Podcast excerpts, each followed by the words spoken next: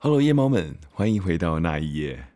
这一次很高兴有一位法国的朋友在我们的 Facebook 上面，他留了一个言，他的名字叫做 p u m o 嗯，是一个法国人，可是他的国语有可能比我还好。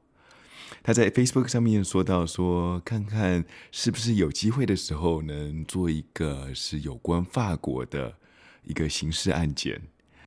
因为目前我还没有准备好有关法国的刑事案件的资料，但是我在很早很早以前就已经写好了一个呃一个故事。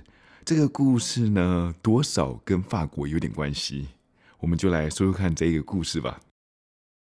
在故事开始之前，我还是想跟各位亲爱的夜猫们说一下，如果你们有机会，可以欢迎到 Facebook 上面，呃，或者是 Instagram 上面去寻找那一夜。然后我们会在里面加了一些就是案件的照片，以及是一些影音档。呃，也欢迎如果你们用 iTunes 或者是 Spotify，可以就到 iTunes 的呃上面去留一颗五颗星，呃，或者是 subscribe 我们这个那一页的 channel。那好了，听完那么多废话以后，我们还是进入主题吧。今天我要说一个是美国儿童失踪案件。之前我们当然有说过在美国的一些失踪案，但是这个案件涉及到了失踪、诈欺还有谋杀的离奇儿童失踪案件。这个案件的男主角是叫做 Nicholas Barclay。在一九九四年六月十三号，美国德州的 San Antonio，它是一个非常炎热的夏天。这一天的午后，十二岁的 Nicholas Barclay，他正要准备出门去打篮球。他妈妈 Beverly 给了他五块钱，而且规定他他一定要在晚餐之前回到家里面。接近傍晚的时候，玩到没有力的 Nicholas，他给家里面打了一通电话，希望说有人能够去球场去接他。可是他妈妈呢，Beverly，他上了一夜的夜班。所以白天的时候，他都在家里睡觉，所以没有听到电话去接这个电话。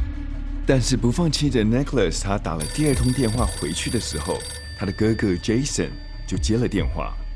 但是脾气不是很好的 Jason，他就直接回答到说：“没有人去接你的，你自己回来吧。”没有想到那一通电话竟然是 Nicholas 和家里人最后一通电话。在事发三年后的一九九七年十月七号，一个下着雨的夜晚，西班牙的利纳雷斯警局接到了一通报案电话。打电话的人自称是一个游客，他说道：“我和我的妻子是来这里玩的游客，我们发现了一个小孩子，我觉得你们应该过来这里帮帮他。”接线员就说到了。好的，我们会派一辆巡逻车过去的。过了十几分钟，当西班牙的警察到了报案地点，在电话亭里面发现了一个穿着大衣、帽子压得很低的一个小男孩，他看起来就像十四岁、十五岁的样子。他蹲在电话亭的角落里，身上没有任何的证件。当他看到警察的时候，又非常的惊慌。当警察问到他任何问题，他都是默默不回答，一直在颤抖的，好像刚刚经历过一个死劫一样。警察发觉这个孩子是一定有问题，所以他们就直接把他带回警察局了。我相信在很多国家里面，如果你未满十八岁的未成年，不管是少男或者少女，只要警察发现你在外面的话，他们都应该会把你带到警局去做一个安顿，不会让你一个人在街头里面独自一个人过夜。到了警局以后，警察在盘问他的过程里面，嗯，这个小男孩他也是一言不发。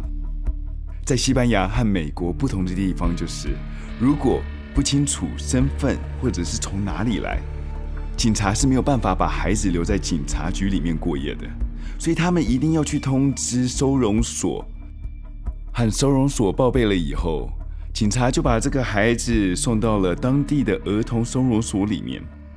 到了收容所以后，里面的工作人员他们也是不停的在询问，说想要了解这个孩子的住所以及他的家人在哪里。问了许久，工作人员还是没有办法把儿童的嘴巴给撬开来。最后，他们就和儿童讲了：“如果你再不说话的话，我们就只好请警察过来这里，收集指纹、拍张照，再去失踪人口档案里面去看看有没有你的资料。”这个小孩听到这里的时候，他就有点慌了。他终于开口了，他说他自己是一个美国人，几年前就离家出走了。现在的他只想跟家里面的人取得联系。但是他又不想惊动警方，所以他想自己跟家里人去做联系。而且美国呢，跟西班牙他们又有时差，所以他希望能够留在办公室里面，到晚上的时候去联系他的家人。因为通常他们是不准孩子们在办公室里面使用电话的。但是无奈的工作人员听到这个要求，他们也只好答应了。到了晚上的时候，他打了很多通电话到美国不同的警局里面。他谎称自己讲说自己叫做是 Jonathan Duran，是一个西班牙的警察。我们这里有一个小孩子，他自称多年前就离家出走了。我们希望能够跟他的家里人联络到。就这样子，他就知道了当地失踪小孩子的资讯。第二天一大早的时候。他就自称他叫做 Nicholas Barkley，他是来自美国德州的 San Antonio。过了几天以后，美国驻西班牙的大使馆打来了一通电话，他们就说到了，我们过几天就会派一个人过去，把这个叫做 Nicholas 的孩子带回到美国去的。但是就在大使馆副领事来接尼可拉斯的那一个晚上的时候，Nicholas 他又失踪了。这一次是他自己逃跑的。他为什么要逃跑呢？原来两天前他们在电话亭里面找到的那个 Nicholas，并不是三年前在美国失踪的那个 Nicholas。他其实是叫做 Frederick Bourdin，是一个法国人。他从小就流浪在各个国家，编造着自己的身份。可能是因为他从小就营养不良吧。造就了他一脸就是娃娃脸，所以他很容易就是伪装成儿童进入儿童的庇护所。这一次他也不过就是只是想跟之前一样，假扮成十多岁的青少年，去儿童收容所里面去骗吃骗喝。其实这时候的他已经二十三岁了。二十三岁的他如果不假扮成青少年的话，收容所是不会让他进去的。而且那天夜里。打电话到警察局报案的游客也是 Frederick，他知道这样子做，警察就会把他接回去的，所以当时的惊吓都是装出来的。他这么做只是要博取警察对他的同情，但是他是怎么知道远在美国有一个叫做 Nicholas 的小孩子的资讯的呢？而且还理所当然的成为了他。之后，Frederick 他自己都讲了，他其实自己也很意外。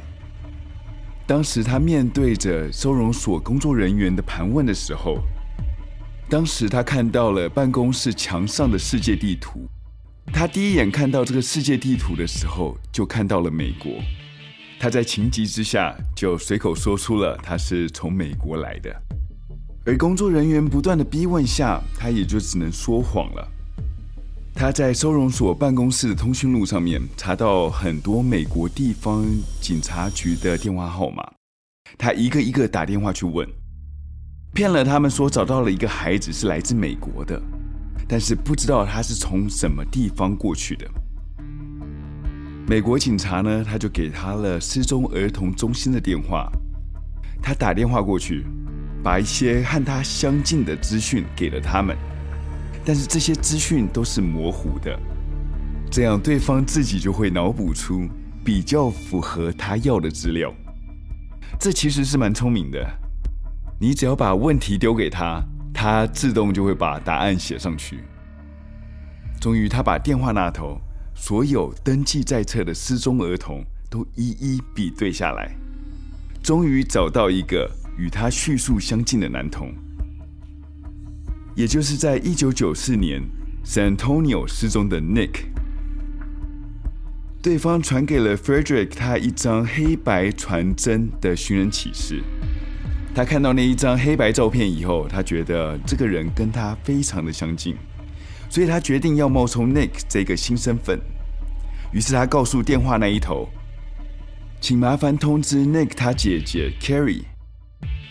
没有过多久，Carrie 他就拨通了这个西班牙的这个办公室的电话。Frederick 他接到电话。他非常镇定的告诉 Carrie，Nick 他已经受到过性侵，心里面有巨大的创伤。现在的他已经变成一个非常沉默寡言的一个人，而且他的身体机制为了要保护 Nick，让 Nick 在事发没有多久以后就忘了他所有之前的事情。Carrie 他沉默了许久，就慢慢的说道。能让我跟 Nick 说一句话吗？反应很快的 Frederick，他立马把电话拉着老远，说了一声 “I love you”。事隔三年的姐姐 Carrie 听到了弟弟这个声音，忍不住就哭了出来。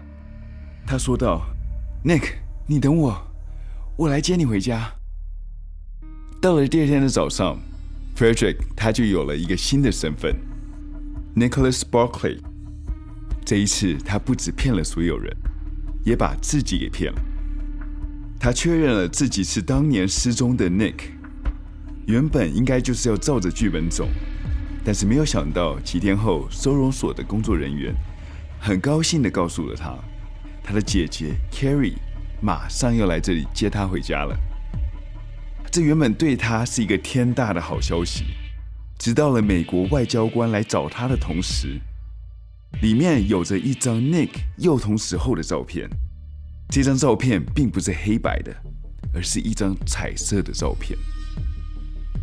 金色的头发，蓝色的眼睛，对比上褐色的眼睛，黑色的头发，这相差了天差地远。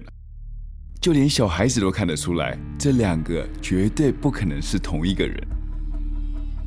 惊慌失措的他选择了逃离，走在路上想要搭一部顺风车，无巧不成书的，没有想到他遭到了竟然是美国大使馆副领事的车。